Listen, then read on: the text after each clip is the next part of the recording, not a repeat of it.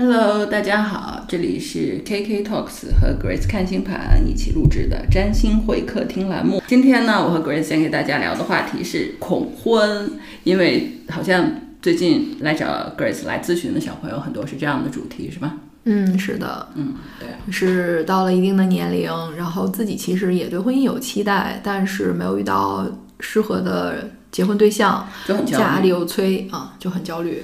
怎么说呢？我觉得这好像就是整个东亚文化可能都有这个问题嘛，就是不知道为什么婚姻这个事情对女孩来说是一个巨大压力的一个东西。我们今天就跟大家来聊一聊，我不不一定有什么答案，但是可以分享一些我和 Grace 的看法。我觉得就你看国外的片子啊之类的啊，就是那些女性面临很多社会问题，但是她好像不太面临就是。婚姻压力，就社会的婚姻压力，还有她原生家庭给她的婚姻压力，好像这个就很少。但整个亚洲吧，我不太知道韩国和日本。咱们就拿中国来说的话，我觉得中国这个压力对女孩子来说真的是巨大的。是，就是包括在国外的亚裔，他们也是有这种催婚的压力。催婚的压力，我觉得，哎呀，就就这个话，这个问题我，我觉得也也不是很很想得明白。就是父母为什么一个劲儿催婚这个事儿，就是尤其是女孩子，我觉得有基于这样几种原因啊。我分析一下。嗯，第一点呢，我和 Grace 以前也聊过，就是女孩子的青春非常短暂。就是他最好能够找到一个呃，比如说比较满意的伴侣的这个时间段，其实就是在大概二十一二岁，大概到二十七八岁，其实这个时候是大家整个社会都心知肚明的女孩子最适合结婚的年龄。嗯嗯，本质上其实是我觉得是因为中国的男性吧，就只挑这段女孩结婚。嗯。所以呢，就是所以父母有那种焦虑感，他觉得你需要在最好在这段时间找对象，因为否则的话，就是错过这个时间段，他就会觉得说啊，这个问题就比较难解决了。嘿，你说到这儿，我想到我一个好朋友，嗯，他是父母完全不催婚，嗯然后但是他自己就嗯很有这种结婚的压力，嗯，自己给自己的。会呀、会呀、我有一个朋友就是嘛，就是他是第一段不是很幸福婚姻啊，然后他第二段结婚之后，就是孩子这个事情其实是有生育压力的。这个对女，所以女性就很惨啊，就是你二十一二岁的时候就开始面对婚姻压力，对不对？然后二十七八岁的时候又有这种就生小宝宝的压力，那你整个这个十年就就都在压力里，其实。是这样的，但是有的人他就会比较积极的去处理这件事情。就像我跟你说，我那个同学，嗯他是大学一毕业，然后就开始忙着给自己找对象。他真的是他发动他身边所有的人，父母呀、亲戚朋友啊、同事啊，嗯然后大家就给他介绍了很多人。后来他就从中挑了一个，就还可以吧，然后就结婚了。结婚很快他就生孩子了，嗯，就是差不多是在这个压力最大的一块儿，那他最后把结婚生子的事儿全解决了。我知道问题就是，但他现在过得好吗？现在俩人还在一块儿呢，不是，在一块儿跟过得好也是有区别的。反正钱是不差的，嗯嗯。啊，工作也都是很好的，嗯，俩孩子。啊，对，嗯，行吧，外人也就只能看到看到这个东西了。肯定是婚姻里边也闹过危机，不然的话我怎么会这么了解呢？对吧？就是婚姻危机其实是任何一个人的婚姻都会出现的问题，对对，就不是说你结婚嫁了一个你喜欢的人或者合适的人就完全没有婚姻危机了。结婚有结婚的快乐和问题，那这个婚姻危机它就属于结了婚选择婚姻的人要去面临的课题。那你不结婚就面临不到这个课题，可能就是只是和男朋友吵架分手，对吧？啊？对但是如果结了婚，就是婚姻中的各种危机，，OK，这是后话。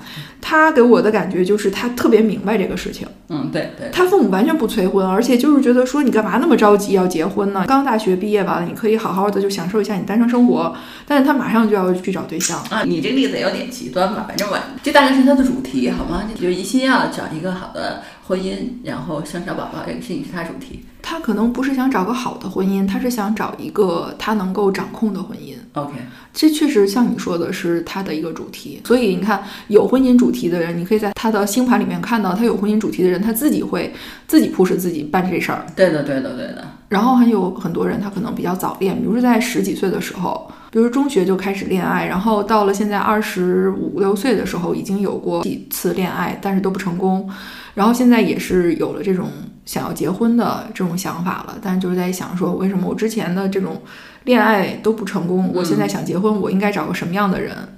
当我们去梳理他的恋爱模式的时候，会发现和他的婚姻的模式是完全不一样的。他的可能是在恋爱的主题宫位里面有很多的主题，所以他会在恋爱里面去修炼。但是他的婚姻宫其实还蛮好的，最后他也可能就是经历了很多不太 OK 的恋爱，但是到了那个缘分的时候，就结个婚就蛮好，结个婚是蛮好的。安顿下来。所以呢，跟 Grace 聊这个事，就是给大家多一些案例吧，就是我们身边真实的这些案例，给大家做参考。因为我和 Grace 聊这个事情的时候，发现就是没有什么固定的结论，一定是结婚好，一定是结婚不好。其实没有这样的结论，每个人不一样。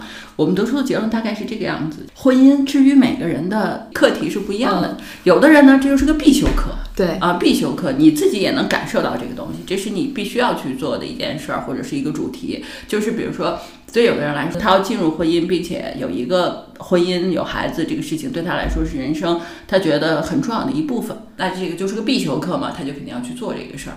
对于有的人来说呢，是选修课，就是他的主题里面，在婚姻这个角度里面没有什么是空宫，对吧？前提过，就是所以他结不结婚，或者是婚姻离不离婚，就是对他的人生没有太大的影响，就他并不为这个事情困扰啊。那这种小朋友呢，就是就这地方没什么主题吧，就是你愿意结你就结一下，大概是这个样子。人生其实就是真是很麻烦。我记得是余秋雨的书里面说的，是说人生的悲剧就在于啊，我们在完全不具备做这个选择的年龄的时候，就需要去做这个选择。就是一个选择摆在你面前的时候，你其实完全不知道这个选择意味着什么，你也不知道这个 选择会把你带到哪里去，但你必须要做这个选择。就是比如说二十多岁要结婚，你怎么会知道呢？你这个年龄和心智都驾驭不了这个事情，但你得选啊，对不对？然后比如说职业。你的年龄和什么也驾驭不了这个事儿，虽然以后可以换，你看婚姻和职业都可以换。是的，哎，我跟你说换的这个事情，我也在很多的客户身上看到，就是他们有这样的主题，比如说他在二十多岁和三十多岁的时候，他都有非常明确的婚姻宫的主题的时候，有的人他如果选择了在二十几岁结婚，他到了三十多岁的时候，他可能会离开婚姻，嗯，会去。比如说进入下一段，嗯嗯，然后呢，其实真的是人在二十和三十岁的时候都会有婚姻运的，嗯，但如果说就是在婚姻宫它有比较明确的主题的时候，那么他如果是二十多岁早婚了，那么他可能到三十多岁的时候，他有有可能婚姻会出现一个危机。那如果是这样子，他不就干脆二十岁不要结，等三十岁再说呗？并不是所有的人都是这样，也就这个危机也要看，比如说他婚姻宫里啊，他落的是凶星的话。那假如他在二十多岁就结了，那么他到三十多岁的时候，他就有可能因为这个凶星的引动，他的婚姻会破裂。嗯，你知道吗？是你这样说，小朋友听起来就会很害怕了。我觉得，但是也许他就是离开了一段不好的婚姻。嗯，就是在二十多岁的时候，他不明白，就像你刚才说的是完全没有判断能力的时候去做了这个判断，他进入了婚姻。就好多人是因为父母催婚，然后就结婚了。他这个其实他也不了解婚姻是什么，他也不是很爱那个人，但是两个人就这么结婚了。就在婚姻里边也很痛苦，但是也离不开。他只有到某一定的时候，什么东西被引动了，那么他就有机会从这个不喜欢的环境里边出来了。OK OK，这个地方是想跟大家，我和 Grace 聊今天这个话题啊，是想就是帮大家去去怎么说，去理解一下各种各样的真实发生的情况案例，给自己做参考。我们给大家的建议是什么呢？就是。像 Grace 刚才说的那种情况，其实也并不可怕。可能很多你在二十多岁的时候听到这个，会觉得很吓人。就是很多人，比如说二十多岁的，可能去我们之前提过，有人会去找八字先生什么的，然后会有人说你是二婚命，他觉得特别害怕。其实不用害怕，就是 Grace 看过很多的星盘，然后我们俩也聊过很多这方面的事情，是说我们的目的是你想过一个开心的人生，你想过一个就是自己想要的人生，就是这辈子过得还不错，大概是要这样子，而你不是想要一个。一定要结一次婚，然后永远不离婚。你要的不是这个，你明白吧？就是你不要，就是把这两个东西等同，然后认为并不是这样的。你自己是最重要的，你想要什么？你想过什么样的人生，对吧？你过得怎么样？就是你要去考虑这个问题，而不是说啊，我这辈子就要结一次婚，这个很奇怪，对不对？这个很奇怪。就是你在二十多岁的时候，你想不明白这个事儿，你以为是一回事儿。所以，如果你二十多岁的时候，像刚刚才说那种。最糟糕的凶星那种情况啊，就比如说二十多岁然后结了婚，三十多岁，你可能那个时候是你也成熟了，你可以很认真的去看待这个问题，发现不合适，你可能就离开，就会遇到下一个很好的人。对，人生是一场旅程，是这样的，你的伴侣是你在这个旅程里面的旅伴，你们最好是志向相投，是吧？情投意合，那这个旅程就会比较开心。嗯，如果不这样的话，这个旅程就比较痛苦，可能会在某一刻你们俩就坐下来，把包放下来说，咱俩这一路不老太行了，咱们还是彼此都换一个旅伴吧。其实婚姻本质上就是这个东西。是这样的，我现在啊四十多岁了，我再往回想啊，其实能在三十岁左右或者三十出头的时候，能够意识到婚姻其实不是自己的必选项，或者说这个婚姻不适合自己，呃，还能够比较好的去做了断的，这个反而是一个很幸运的事。我明白你说的意思，就大概是说，呃，其实，在三十多岁的时候，你重新审视婚姻，并且你也很了解你自己了，那时候再去看待这个婚姻，其实是一个挺好的一个事情，并不是坏事儿。对，也不一定说是要离开这个婚姻啊。其实从星盘来看呢，我们在每一个大的人生的周期里边，都会有婚姻宫的那个运，就是会引动婚姻宫的一些变化。那么，并不是说我在每一段我都要去离婚或怎样的。但你知道为什么离婚这件事情会发生在人年轻的时候比较多，还有就年老的时候比较多吗？嗯哼哼，就是因为年轻的时候人还不太成熟，本身变动性就比较大，嗯他其实还没有那么多的牵绊，他可以去离开。比如说，如果没有孩子，再重新开始新的生活，那么这个对他的影响相对不大。然后呢，到了老年呢，人是忍受了一辈子，可能觉得说大家就想通了。就是我最后的人生，我想自己清清静静的过，不想再受这个婚姻的折磨了。但是中年离婚呢，就是就是中年肯定会有婚姻危机，因为本身中年的阶段就有人生的自己本来就会有中年危机，然后又上有老下有小的，然后在婚姻中呢也是没有那么多的时间去经营，肯定会有危机。但是人到中年的时候，反而大家可能会接受这个危机，但是不去离婚，是因为可能如果是离了，那么对于自己的生活影响太大了。嗯嗯嗯。嗯，这个东西我大概明白你说的意思吧，但是我其实觉得，就中年离婚的现在也不少，也挺多的吧。只不过可能中年他比较成熟他，可能不太来找你看。我觉得就是他可能就 hold 住这件事情。其实四十多岁来找我看婚姻危机的人也是有的，嗯嗯，但是他们最终不是说都会去选择离婚，啊很多人是选择就是怎么继续过下去。对对对，这个之前我们聊过一期，就是婚姻，呃，那那期叫什么？婚姻婚后的事儿吧，大概是那个。对，就是婚姻之后，他是不是要离婚这个事情，他就牵扯到了很多的东西。那时候有孩子，然后海产嗯，啊，各种各样的东西。对嗯所以我们今天讲这个东西呢，是因为女孩子现在很多是因为恐惧嘛，就是恐婚，恐不太害怕离不太敢婚，，嗯，也太不，我觉得也不是害怕离婚，就是恐惧婚姻本身。恐婚这个事情，并不是害怕离婚，而是就是担心自己遇不到一个好的人、对的人，然后呢，在婚姻里面就是自己 hold 不住婚姻这件事儿，然后自己眼见的可能有很多的呃，就是妥协什么之类的，女孩子能够预见这个事情，虽然不清楚具体是什么，但是她可以预见这个东西，所以她就比较害怕进入婚姻。我觉得恐婚的本质是这个东西。这个我们的建议是什么呢？就是婚姻这个事儿吧，如果你把它当成旅程的一部分，因为你得想好，就是你是不是一定要进入婚姻，就是进入婚姻和不进入婚姻各有各的好，各有各的坏。对，就是并不存在一个完满的只有好处没有坏处的选项，是吧？你看你自己倾向于走哪条路。就恐惧婚姻本身这件事情，它是有原因的吧？比如说，他是因为看到了周围的人的婚姻不好，他才恐婚的吧？不是，我觉得这么说吧，你看啊，我觉得这个是这样的，我们可以看《知否》这样的片子，你就会知道，女孩子在以前的教育里面，所有的教育都是为了以后结婚当一个当家主母。你可以看到，就是所有的这些教育里面，她所有的这种，不管是处理就是家庭内的事务啊，还是自己的各种技能，都是为了婚婚后做准备的。我们现代的教育里面，女孩子从小到大受的教育里面，没有一项是为了婚后做准备的。所以，女孩子在进入婚姻这个具体课题的时候，实际上没有任何技能。你看啊，这个婚姻要求的对人要求的技能是极高的，就是你想经营一个相对满意的婚姻，要求的技能是极高的。可是父母那一代人，他们也没有这种技能，他们的婚姻有的做的也还不不错不。不不，那个时候要求的技能全部低阶，你明白吧？对呀、就这两个人是生存驱动的，是吧？两人在一起过日子，他这些问题就迫在眉睫，必须要解决。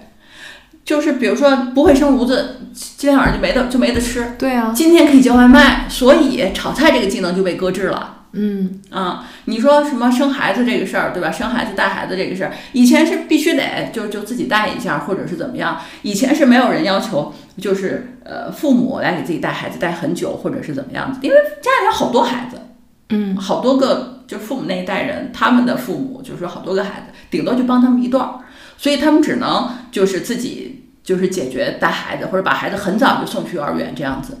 可这不就是婚姻中很重要的事情吗？现在是因为把这些事情都外包了，对，所以现在的小朋友是因为有至少有的人可以外包或者怎么样，他自己不知道自己要怎么面对这个问题，怎么解决这个问题，而且也没有一些课程可以教他。你比如说到生孩子这一步的时候，对不对？要不要把就是婆婆什么接过来一起住？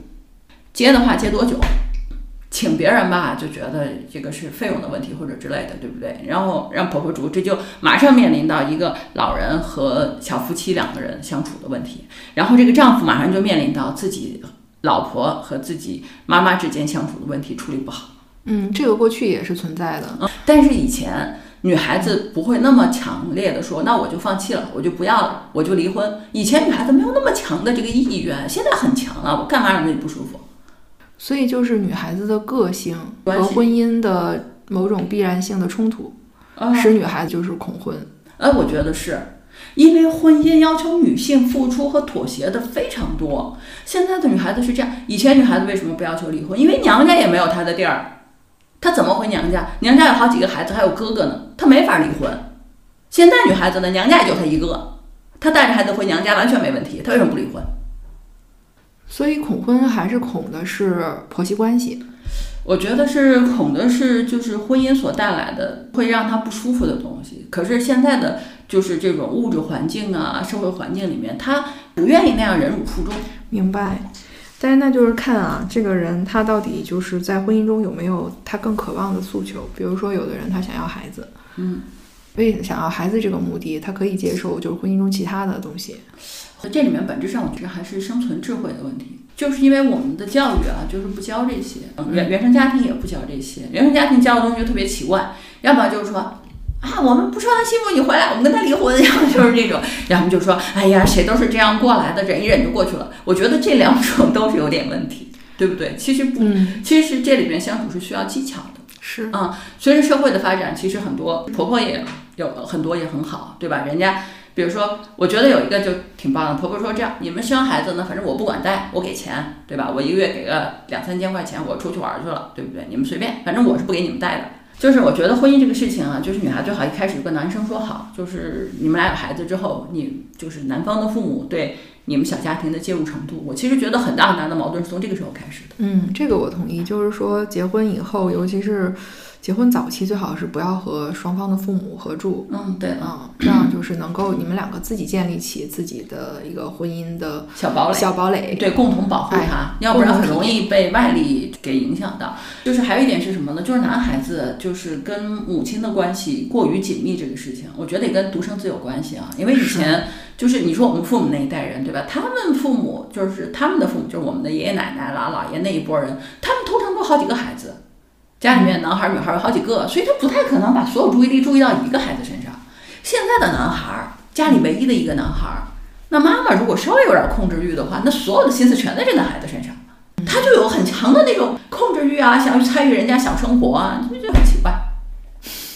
也不都是这样，你看姑姑就挺好，结婚以后他们。老两口就去别地儿住去了，然后就把自己原来地段特别好的房子就给小两口住了，不不干涉他们的生活，从来都是帮着儿媳妇儿。那这个婆婆真是很有智慧，非常有智慧啊！但是这也不代表说就是婆媳这个问题没有了，你夫妻的问题就就也没有了，对不对？然后有些事情是结了婚以后才知道的。嗯，是，就是可能在恋爱的时候两个人感觉都非常好，特别 match，然后郎才女貌哈。但是你真的朝夕相处了以后，你会发现各种各样的小事儿，你不不在一起，你是很难发现的。就这种。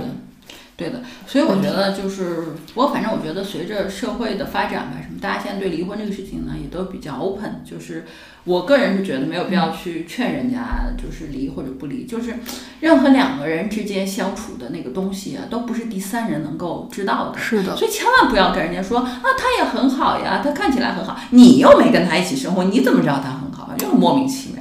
对，所以我觉得其实小夫妻呢，就是首先来说，尽量是独立生活，哪怕自己出去租房，不要跟老人住在一起。这个是原则，呃，这个是原则。第二一个呢，就是不要马上就生孩子，嗯因为万一发现不合适，两个人还可以好聚好散。嗯，但如果有了孩子就很麻烦，有很多人是因为孩子不得已，对的。就另外还有一点，我想给大家建议是什么呢？就像嗯第一，我非常赞成当然格尔斯说的啊，就是你们一定要自己住。第二点，我特别建议就是你们两个人就是自己学着做做饭，就是自己做饭这个事情对两个人来说，对一个小家庭来说特别重要。就两人三三餐四季，对不对？对，嗯，一个房子两个人三餐四季。我请问你，这三餐里面是指外卖吗？肯定不是啊，三餐就是指哎，买个菜做个饭。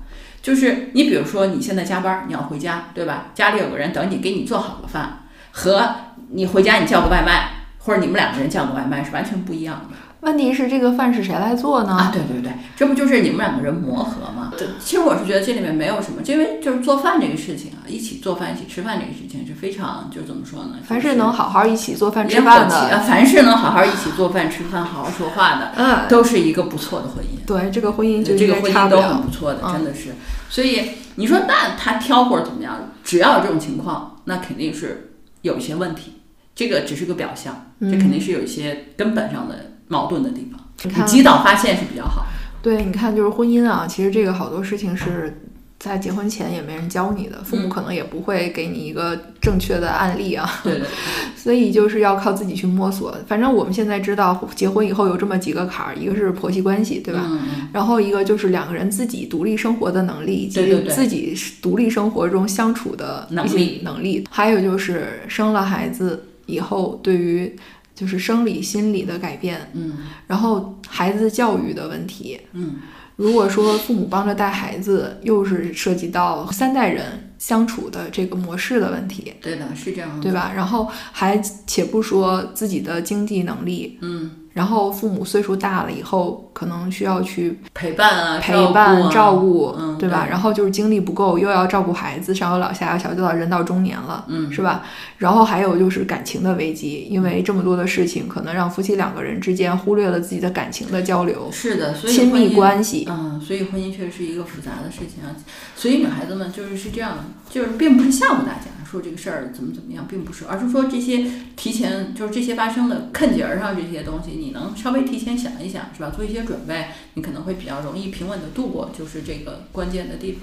对，我觉得现在有很多种关系的模式啊，其实也不是说从现在，只不过现在就越来越被大家接受了。嗯有个好朋友，她的姑姑啊，一直没有结婚，嗯嗯但是呢，她有一个固定的男朋友，嗯，就她和这个男朋友两个人在一起就生活了几十年了，相处的非常好，条件也很好。就是这两个人就是谈了一辈子恋爱，就是这样的生活。就是徐静蕾和黄立行呗。哎，对对对，老年版啊，嗯，就是这样的一个生活方式，他们也过得就挺愉快的，而且呢，他们也都把那个男方的就当成他们的亲人。知道吗？我也知道一个类似的例子，是嗯我好朋友亲戚吧，大概是。然后呢，这个女的也是第一段婚姻不太 OK，就就离婚了。离婚了之后，后来找的这个就是男朋友，两个人也不结婚，啊两个人也不结婚，相当于是一个双方家庭都接受的一个伴侣关系，但是他们就是就没有进入婚姻，所以就是会，我觉得其实这种关系我觉得非常好，因为它不是实质性的婚姻关系，所以呢，他不用背负就是婚姻带来的那个东西。亲戚，对呀、父母亲戚那些东西。嗯中国有一个问题，就是一旦这个人结了婚之后，就把家族压力扔扔在人家身上，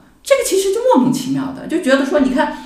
你结婚了，你就是我们家人了，自己人了，要求人家干这干那的，凭什么呀？不对不对没有道理，就是完全是就是亲戚家族没有界限感，对不对？啊，他是你亲戚，他就牵你的了啊！你们家娶一个人过门儿，就是他所有的东西都是你的了。那这帮人想法真是奇怪。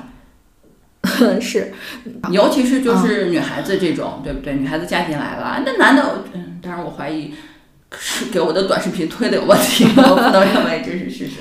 但是就有很多男方会觉得说，女孩子家里面东西都是给他们的，甚至还有人认为，就是比如说他让他让他儿子放弃了他儿子想结婚的那个对象，然后呢，让他儿子娶了一个条件好的姑娘，嗯，他就觉得很当然的，那个女孩子的父母会帮着小两口，会给钱带孩子什么的。人家没有啊，人家小两口，人家爸妈就退休该干嘛干嘛去了。她这个婆婆就恨得要死要死的。啊，没有嗯道理啊。呃所以你想想看，这不就是莫名其妙吗？这那为什么呢？这多少有点对女方是算计了吧？就是这个意思。很多男方结婚，那不就是这么想的吗？嗯所以为什么之前的例子里面大家提过这个问题啊？女孩子就是，啊，就是如果你嫁一个条件不如你好的，或者是怎么样，就这个就是要注意啊。嗯，对，我们刚才说到就是呃 partner 关系，partner 关系，这是一种啊，还有一种呢就是独身，嗯，就是因为我好朋友里边有这种就是在二十多岁就想明白了是要独身的，嗯。到现在四十多了，人家还单身着，很开心过的，他就是。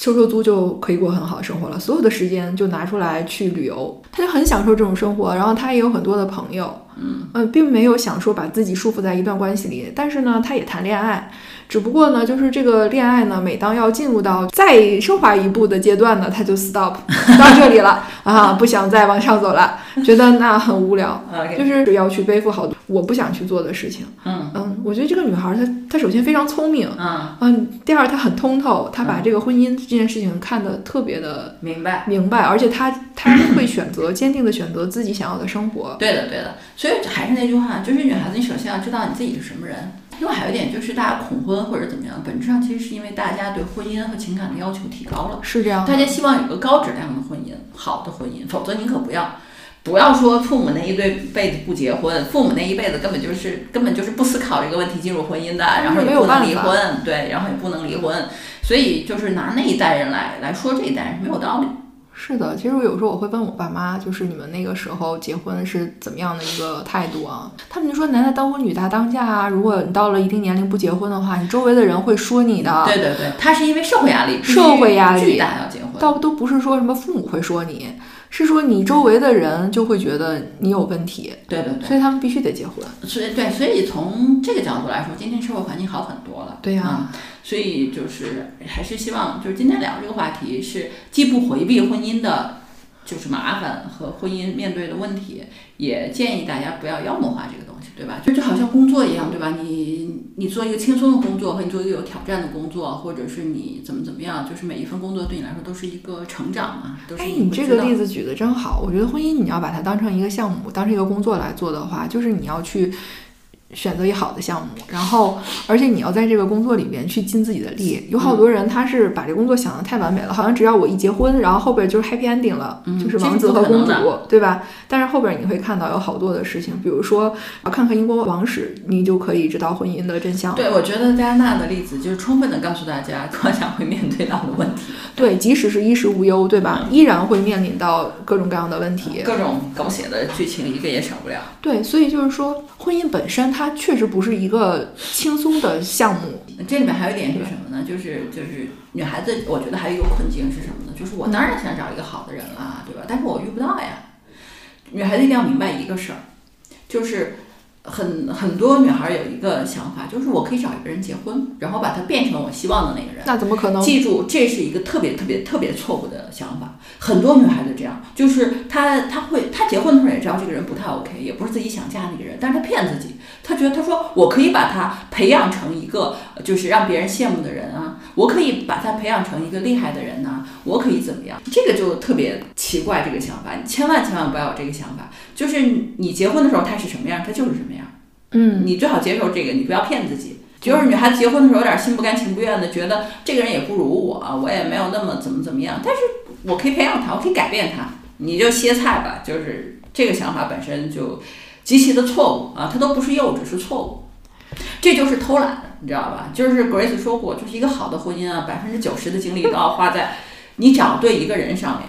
结果你花百分之五的精力去找个人结婚，然后你想花百分之九十的精力花在改变这个人上，这事儿就是错误的。嗯，是的。但是现在还有很多女孩儿，她们的烦恼就在于她们找不到意中人，就是那种条件还可以的，能结婚，然后对自己好的，嗯，就这种人很少。这个事儿是这样子，这个事儿本身是这样，我们要接受这样一个现实。你觉得还差不多的人，他的选择面儿比你要宽十倍。你不是对他来说那个特别出色的人。我们不是说过 A、B、C、D 的男女的选择性的问题吗？男性每往上优秀一个级别，他能够选择的范围就是指数级的增加。嗯，嗯，所以女孩子，你不要觉得说，哦，我看得上他，我觉得他条件不错，是，但是到他那个水准，你就不是条件不错的那个啦。对，所以现在好多女孩儿也在想说，那如果我找不到一个条件好的，那我的婚姻可能就要我付出很多，要我的家庭付出很多，对对对对对所以我就不想结婚。对呀、对呀、所以我其实特别能理解啊。对，我也觉得恐婚也跟这个有关系。对，可能也跟这个很有关系吧。特别现在大家不管是结婚、买房、生孩子哪一块儿都是很很费钱的，嗯，所以这也确实是比较大的一个压力啊。对，所以就是社会对女孩子不友好，所以女孩子就是不是不是你自己的问题，这是一个社会性的问题，就是社会。大家一面说你们都要去结婚生孩子，一方面整个社会的环境就是极其的对婚姻这个事情不利，所以年年轻人选择不结婚是能理解的。我其实就是觉得说，如果是真的自己也努力找过了，但是也没有遇到真的条件很好的，那还然后也没法说服自己嫁给一个自己看不上看不上的人，那单身也是一种选择。嗯，对，就是但是大家就如果是这样情况的单身呢，你就接受这件事，就不要拧巴。我觉得最重要的是不拧巴。对，其实可能在某些年龄段的时候，觉得自己还 OK，还可以找一找。但是现实是，男生可能他没有那么多满足自己要求的，嗯，然后就心不甘情不愿嘛，就把自己的年龄很快就拖到了，嗯，比比较没有婚姻优势的年纪。哎，对对。所以这个就是没有办法的事情。所以女孩子现在最新事业也是能理解的，只有事业不配不会背叛自己，婚姻这个事情实在是太难掌控。是婚姻，它就只是一个选择。但是我知道，如果没有结过婚的人啊，肯定是他对婚姻有很多的憧憬，也有很多的恐惧，有很多不实的想法。但是只要这个人结婚了，他很快他就能被现实就会教育吧，对，就会教育吧。女孩子不结婚有一个问题，就是如果你特别渴望婚姻，但是呢，你又没有在比较 OK 的年纪结婚，就比如年纪大了之后，女孩子就有一个问题，就是你很容易被人骗。对这个，你要知道，所谓杀猪盘啊之类的这个事情，都是针对有钱的女生、有钱、单身、渴望爱的女孩。反正怎么说呢，我知道大家听完了也很莫名其妙，说你们俩聊半天，你们到底有什么建议呢？对不对？你们俩又说要挑一个好的结婚，又说挑不了也可以单着，又说又说如果你单着三十多岁容易被人骗，你俩到底有没有有没有结论？我们的结论就是现实啊，我们的结论就是。就是婚姻这个事情呢，就是真的是很复杂。为什么就是反复从各种地方来聊，是希望给大家更多的参考性。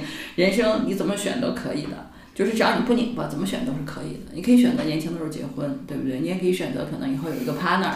但本质上，女孩子们是这样子，你要自己强才有选择的权利。如果你不强，很多人在婚姻里也不满意。然后比如说有很多他想要离婚，可是。可是他离婚，孩子给他，他养不了这个孩子，你怎么办？你能离婚吗？离不了，你就只能，这是最糟糕的情况了。你待在一个自己特别不喜欢的婚姻里面，对不对？但是你没有办法，你没有能力离开这个婚姻，这才是最糟糕、最糟糕的事情。最近有一个姑娘，就是你说的这种情况，嗯，她跟她老公感情不和，嗯，就她老公可能有一些暴力行为吧，嗯，她已经结婚了有七年了，孩子三岁，嗯，这个行为呢，他们俩当时是异地恋。然后她也没有发现这个情况，结婚了以后才出现的。但她当时就没有去制止她老公，她就一直忍，她觉得她忍下来，她老公会改变。但实际上她老公根本就不知道她不能忍，所以呢，她这七年她就一直是很痛苦。现在到了就是想离婚了，孩子这么小，然后呢，她呢。收入没她老公高，她的收入也不够养她和孩子的，而且他们家的财权，包括她的钱，都在她老公手里。她这种情况，你说她怎么离婚呢？对的，她离了婚，她连自己的生活都成问题。对的，所以这个地方要说一句啊，就是今天这个时代，就是对于家庭的风险是非常高的。所以呢，女孩子你结婚的时候，你最好对你们家的，就是财产情况什么的，自己心里有个数，包括你自己的钱怎么管，你老公的钱怎么管。对不对？你们整个家庭的钱怎么管？你们俩最好就是能，就是你自己心里有这根弦儿。就像现在这种你刚才说的这种例子，对吧？他想要离婚，他连自己的钱都在别人手上。对呀，你怎么离啊？是的，对啊，大家不要过于希望什么法律离婚的时候能保护你。法律怎么保护？法律得靠证据啊，对不对？有很多就是家庭里面，比如男方管钱，那可能哦对。我就看到好几个例子了，家里面本来是把原来的房子卖掉了嘛，想要去再买一个好一点的房子，那这时候手里不就是有钱吗？